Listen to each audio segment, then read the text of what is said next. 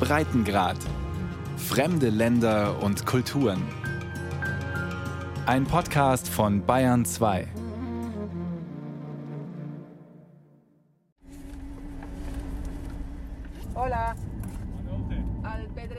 Die letzte Septemberwoche.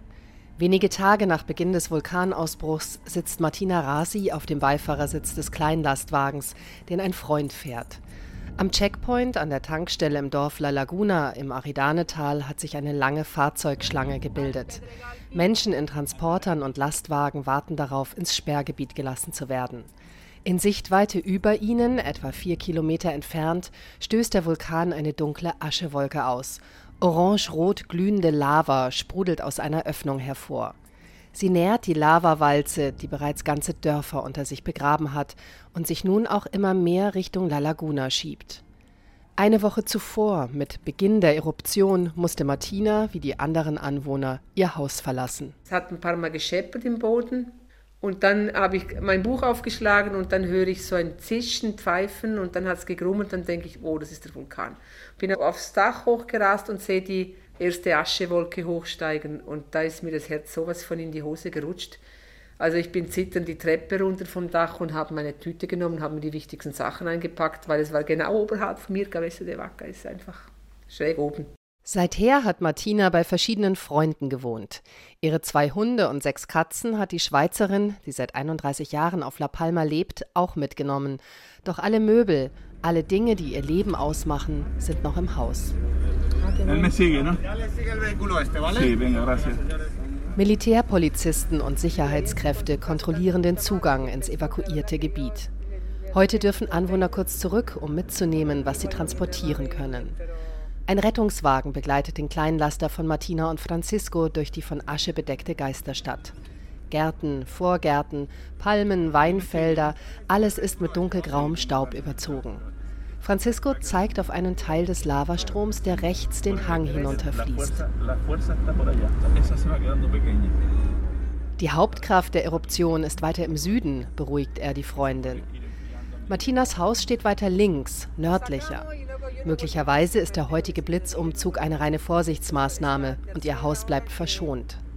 Francisco steuert seinen kleinen Laster über die aschebedeckten Straßen bergaufwärts Richtung Lava und parkt schließlich vor dem blauen Haus.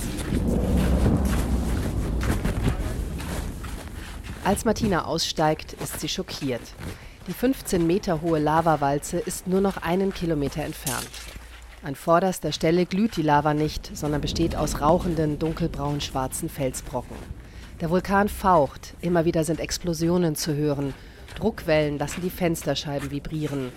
Der Himmel ist schwarz von der Aschewolke. Eine halbe Stunde hat sie Zeit, das Haus leer zu räumen. Canarias Radio. Somos La Palma. Einen Monat später, Ende Oktober. Wir sind La Palma. Mit diesem solidarischen Slogan beginnt eine einstündige Radiosendung über den Vulkanausbruch. Live aus dem Rathaus von Los Llanos im Aridanetal.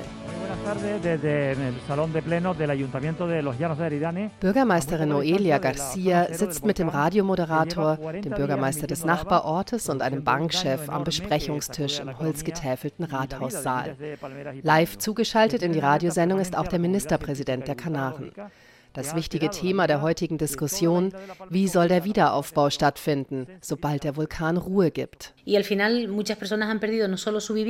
Viele haben nicht nur ihr Haus und ihr Land verloren, sondern auch ihr gewohntes Leben. Viele Familien haben sich über Jahre kleine Bananenplantagen aufgebaut, die sind jetzt auch zerstört.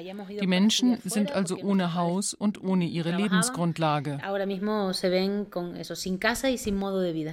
Los Llanos de Aridane war vor dem Vulkanausbruch eine sehr reiche Gemeinde. Das Wirtschafts- und Geschäftszentrum der Westküste mit vielen touristischen Unterkünften und dem fruchtbaren Boden der Bananenplantagen. Doch nun mussten mehr als 7000 Bewohner ihre Häuser verlassen. Mehr als 1500 Gebäude hat die Naturkatastrophe inzwischen zerstört. Bürgermeisterin Noelia Garcia ist gelernte Psychologin und diesen Beruf braucht sie auch momentan als Krisenmanagerin. Erste Priorität, sagt sie, habe derzeit, sich um die Menschen zu kümmern, die gerade ihre Häuser verloren haben oder in Kürze verlieren werden.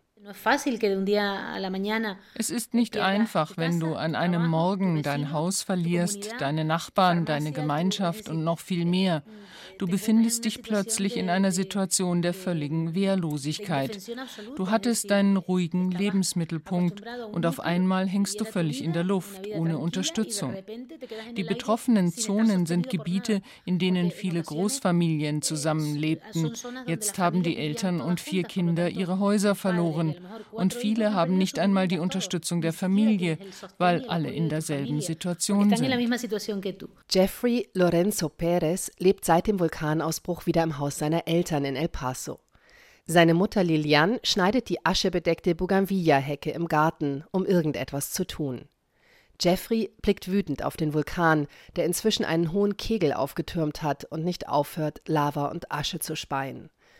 Unter dem Cumbre Vieja Bergmassiv, wo früher blühende Fincas, kleine Landhäuser und Bananenplantagen waren, erstreckt sich nun ein rund 1000 Hektar großer, dunkelbraun-schwarzer Lavastreifen die Bergflanke hinunter bis in den Atlantik.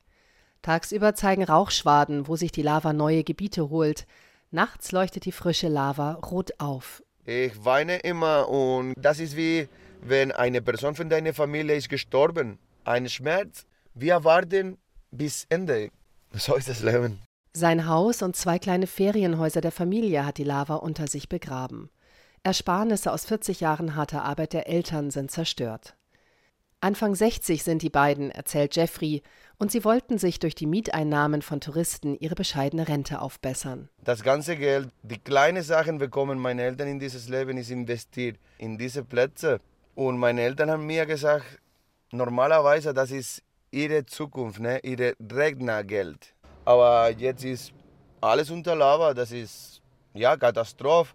Aber Gott sei Dank, wir leben und das ist das Wichtigste. Die Versicherung wird wahrscheinlich nur einen Bruchteil des Wertes erstatten. Jeffrey ist 34 und hat sich um die Vermietungen der Häuschen gekümmert. Nun hat der junge Palmero auch seine Arbeit verloren. Er wird die Insel verlassen, um auf Teneriffa in einem Hotel zu arbeiten. Trotzdem haben seine Eltern Glück, sagt er, denn anders als andere Familien besitzen sie noch dieses Haus und können ihr Modegeschäft in Los Llanos betreiben. Das Leben in Los Llanos geht weiter, obwohl die Aschewolke den Himmel verfinstert und Druckwellen begleitet von Erdbeben die Stadt erschüttern. Räumfahrzeuge kehren die Straßen, Anwohner fegen Asche von den Gehwegen und Dächern, tragen Plastikkübel zu Containern, die am Straßenrand stehen. Mit Regenschirmen und Skibrillen schützen sie sich vor der feinen Asche, die in diesen Tagen permanent aus der Luft herabrieselt. Wie bei einem Schneeregen fallen die Partikel vom Himmel, nur sind sie schwarz statt weiß und so scharf wie feine kleine Glassplitter.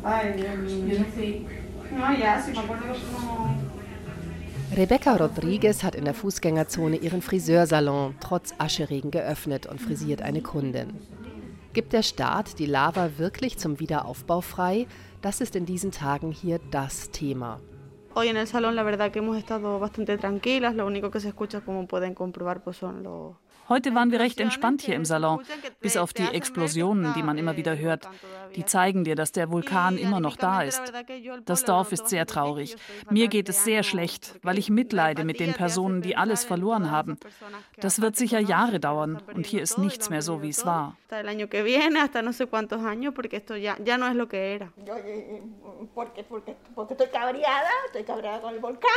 Ihre nächste Klientin weint. Sie hat Land verloren und bangt nun auch noch um ihr Haus. Die 31-jährige Friseurin hört zu. Sie hatte überlegt, ob sie überhaupt öffnen sollte, doch entschloss sich dann, auf ihre Weise einen Beitrag zur Normalität beizusteuern. Das Leben im Dorf geht weiter. Das Ganze wird ein sehr starkes wirtschaftliches Trauma werden. Die Bananen sind unsere Lebensgrundlage hier im Aridanetal. Viele Plantagen sind zerstört. Trotzdem müssen wir weiterleben, sonst können wir auch die anderen nicht unterstützen. Traurigerweise gewöhnst du dich an das Problem. Wir wissen jetzt, dass der Vulkan mit seinen Explosionen da ist, aber wir müssen weitermachen. Weitermachen und gleichzeitig die richtigen Weichen für die Zukunft stellen, das ist die Strategie der Bürgermeisterin. Sie setzt auf den Unternehmergeist der Menschen im Aridanetal, die sich auch von vergangenen Vulkanausbrüchen nicht hatten unterkriegen lassen. Denn auch nach dem Ausbruch des San Juan-Vulkans vor rund 70 Jahren wurden auf der erkalteten Lava in bester Lage Bananenplantagen und Ferienhäuser errichtet. Bürgermeisterin Noelia Garcia ist sich sicher, die Insel muss die Katastrophe als Chance begreifen. Mm, da wir diese Katastrophe ohnehin erleiden, müssen wir sie jetzt auch nutzen, um einen wirklichen Neustart für die Insel hinzubekommen. Ich glaube, dass La Palma unendliche Möglichkeiten dafür hat. Sie ist eine sichere und grüne Insel mit vielen natürlichen Ressourcen. Und wir müssen jetzt die Möglichkeit nutzen, ökologisch nachhaltig zu werden, indem wir beim Wiederaufbau auf erneuerbare Energien setzen. Wir haben jetzt die Chance, Chance, die Insel neu aufzustellen. Wir können jetzt strukturiert planen, wie wir unsere Gemeinde und das ganze Aridane-Tal richtig wieder aufbauen wollen. Momentan, schätzt die Bürgermeisterin, ist bereits öffentliche Infrastruktur im Wert von 100 Millionen Euro zerstört. Eine Summe, die noch steigen wird. Beim Wiederaufbau will sie gezielt auf Solarenergie und Biolandwirtschaft setzen von Anfang an alles richtig machen bei Straßenführung, Wasserversorgung und Müllmanagement. Gemeinsam mit der lokalen kanarischen und spanischen Regierung plant sie kurzfristige, mittelfristige und langfristige Hilfen für Privatpersonen und den Wirtschaftssektor. Motor des Wiederaufbaus sollen Landwirtschaft und Tourismus werden. Sobald es möglich ist, soll die Lava wieder bebaut werden. Momentan macht Politik richtig Sinn, sagt sie, Wichtig sei, einen kühlen Kopf zu bewahren und sich wirklich um die betroffenen Familien zu kümmern. Doch viele von ihnen sind nicht gut auf die Politik zu sprechen. Zu lange hat es gedauert, bis erste finanzielle Hilfen kamen. Was sofort half, war die ungeheure Solidarität der anderen Inselbewohner.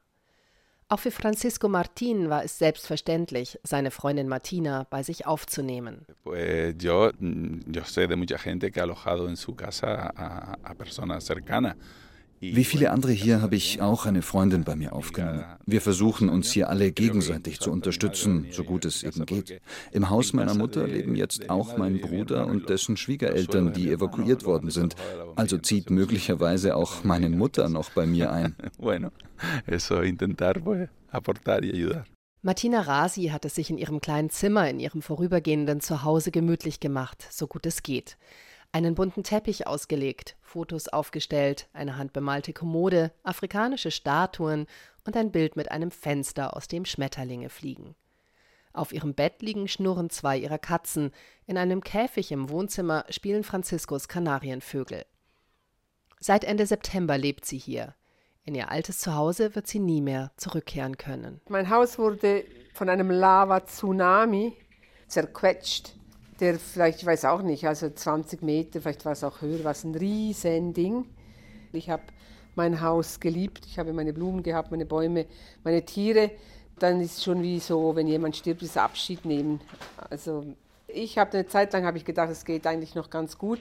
Jetzt habe ich das Gefühl, jetzt reicht's, jetzt möchte ich wieder nach Hause.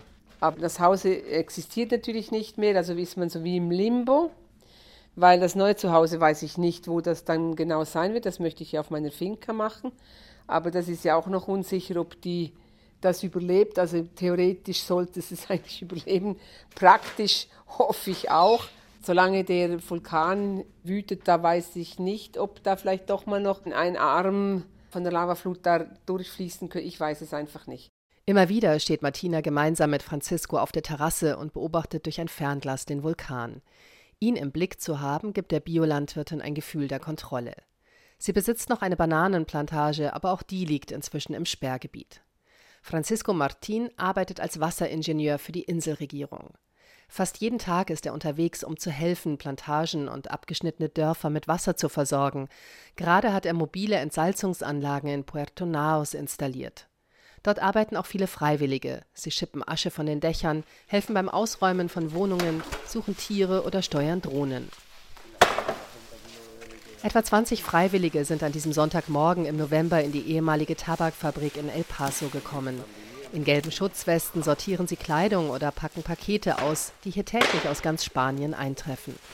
Auf Transportwägen stapeln sich die Kisten, die Regale der Halle sind gefüllt mit Kleidung, Essen, Waschmitteln, Schubkarren, Matratzen, Spielsachen und Tierfutter.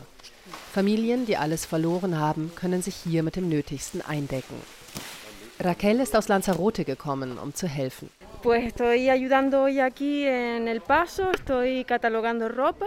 Ich bin gerade dabei, Kleiderspenden zu sortieren.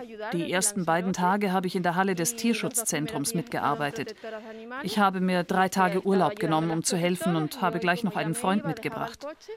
Hilfe wird hier dringend gebraucht und ich bin wirklich froh, den ganzen Tag hier mitgearbeitet zu haben.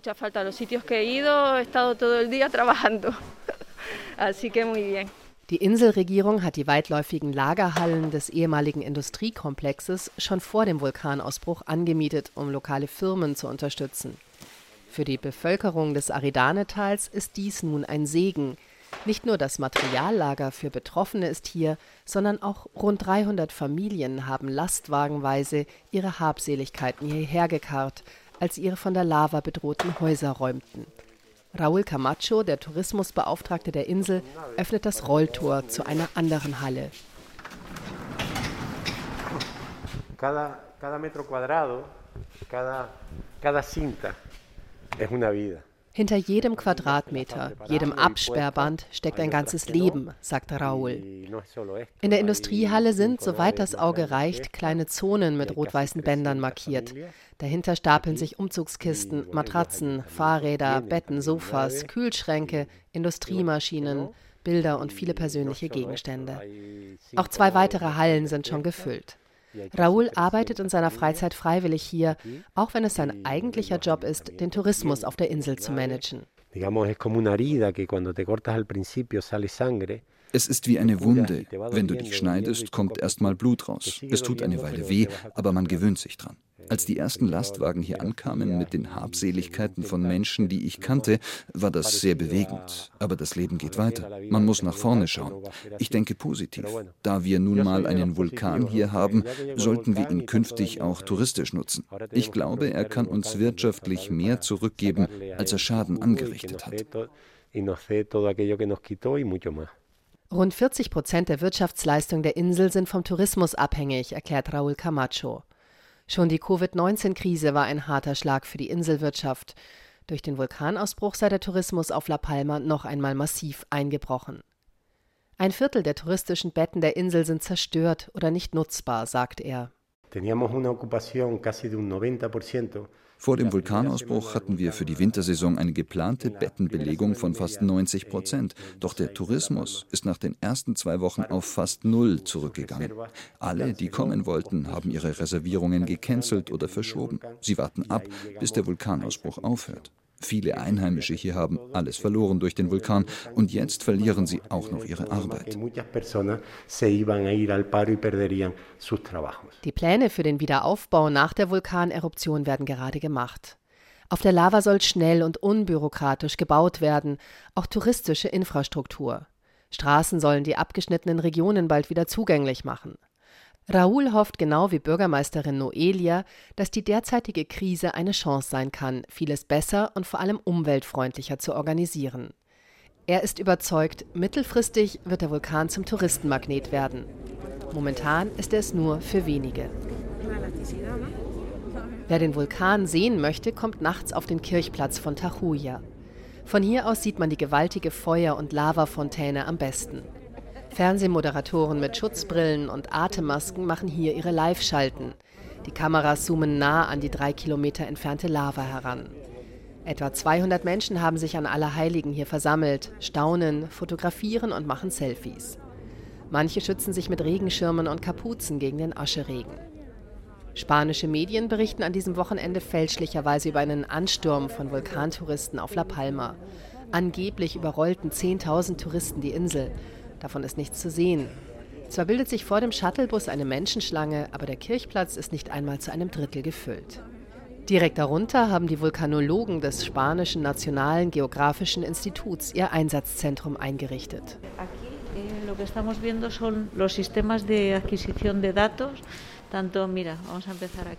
Eh, lo que estamos viendo Hier sammeln wir die Daten, erklärt die Vulkanologin Maria José Blanco und zeigt auf zwei große Computermonitore. Die Messwerte verschiedener Datenbanken aller kanarischen Inseln laufen hier in Echtzeit zusammen. Landverformungen, Gasemissionen, Erdbeben. Ein Zickzack bunter Linien zeigt die seismische Aktivität in La Palma an.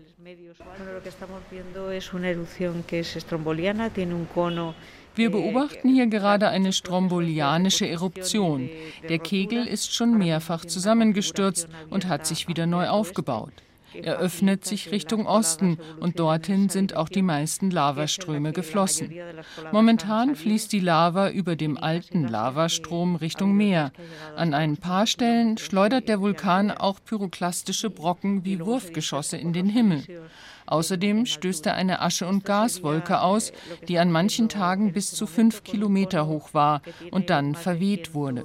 Momentan ist der Kegel mehr als 120 Meter hoch, aber das kann sich täglich ändern. Rund um die Uhr beobachten die Wissenschaftler den Vulkan und geben relevante Informationen sofort an den Krisenstab weiter. Maria José Blanco ist stolz, dass alle Entscheidungen auf wissenschaftlicher Grundlage getroffen werden. Abgeriegelte Sperrzonen garantieren die Sicherheit von Einwohnern und Besuchern. Jeden Tag wird die Bevölkerung informiert, wie sie sich verhalten soll. Maria José Blanco betont, für Touristen sei es sicher, La Palma zu besuchen. Bonita te llaman. Bonita y silente. Raúl Camacho setzt nun auf eine Marketingkampagne, die den Tourismus auf der Insel ankurbeln soll. La Isla Bonita, die schöne Insel, nennen die Einheimischen stolz La Palma. Por mil razones bonita. Aus tausend Gründen schön, so lautet die Devise der Marketingkampagne. Das Promo-Video erinnert an alte Zeiten, in denen jährlich rund eine Viertelmillion Besucher auf die nordwestlichste Kanareninsel kamen. Es zeigt lachende, badende Menschen, Drohnenflüge über Küsten, Berggipfel und Urwälder der Insel und ganz kurz auch die leuchtende Lavafontäne des Vulkans. Raúl Camacho, der Tourismusbeauftragte der Insel, hat sich das ausgedacht. Das Video zeigt die Art von bewusstem naturnahen Tourismus, die er sich auch für die Zukunft wünscht. Ebenfalls im Film zu sehen ist Martina Rasi auf ihrer Bio-Bananenplantage, einem dschungelartigen Urwald.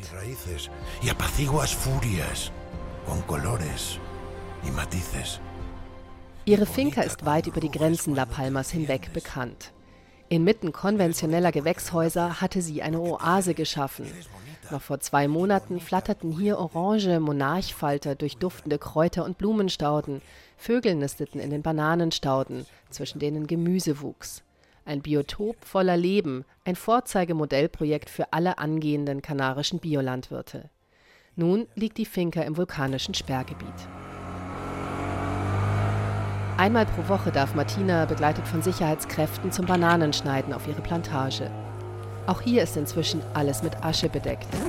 Ein Freund hilft ihr mit einem Laubbläser, die schwarze Schicht von den Stauden zu entfernen. Beide tragen einen Ganzkörperanzug, Schutzbrillen und Masken, denn durch die Gewächshausfolie und von den Bananenpflanzen rieselt die Asche. Furchtbare Arbeitsbedingungen, doch Martina ist motiviert. Ein Bioladen der Insel kauft ihre Bananen auch mit brauner, von den Aschepartikeln angeritzter Schale und als getrocknetes Dörrobst. Nisara im Norden La Palmas betreibt Marisa Garcia ihren kleinen Bioladen. In der Auslage liegen Tomaten, frische Ananas, Papayas, Chirimoyas, Orangen und Martinas Bananen.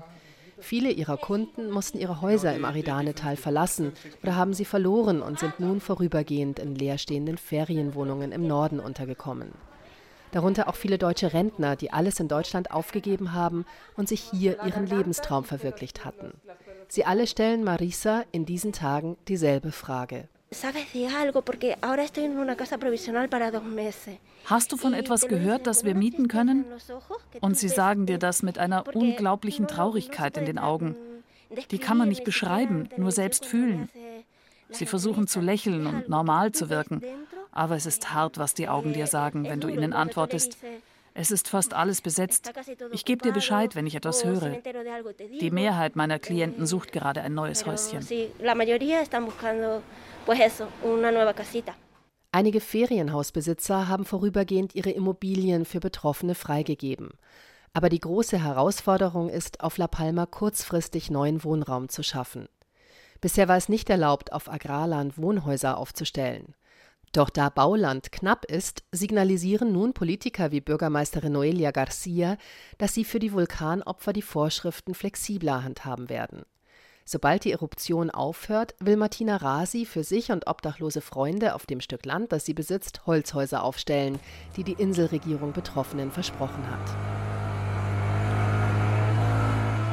Zehn Kisten Bananen hat die Biolandwirtin heute geerntet. Nach getaner Arbeit begutachtet sie auf einer Lichtung ihrer Plantage inmitten der Asche das neue Gemeinschaftsprojekt, das hier mit geringen finanziellen Mitteln zwischen den Bananen entstehen könnte. Und da in der Mitte, da kommt dann die Grauwasseranlage und die Solaranlage und das Gemeinschaftszentrum. Das kommt dann so in die Mitte von der Finca. Und hier die Häuschen so versetzt, so vier Häuschen. Ja, wenn die Finca überlebt, gell? Also sie muss einfach. Man sollte keine Pläne machen zu diesen Zeiten, aber ich hoffe, sie überlebt. Momentan sieht es so aus, als könnte Martina Glück haben, denn die Lava fließt weiter südlich ins Meer ab. Und als würden die Politiker es mit ihren Plänen ernst meinen. Ökologisch arbeiten und wohnen und damit auch noch Touristen anziehen, das könnte eine ernsthafte Chance für einen Neuanfang auch für andere Einheimische sein, sobald die Naturkatastrophe zu Ende gegangen ist. Jetzt steht aber schon fest, aus eigener Kraft werden es die wenigsten schaffen. Viele werden auf finanzielle Hilfen angewiesen sein. Und bevor es soweit ist, muss erst einmal die akute Krise überwunden werden. Touristen, die dringend benötigtes Geld auf die Insel bringen, helfen dabei.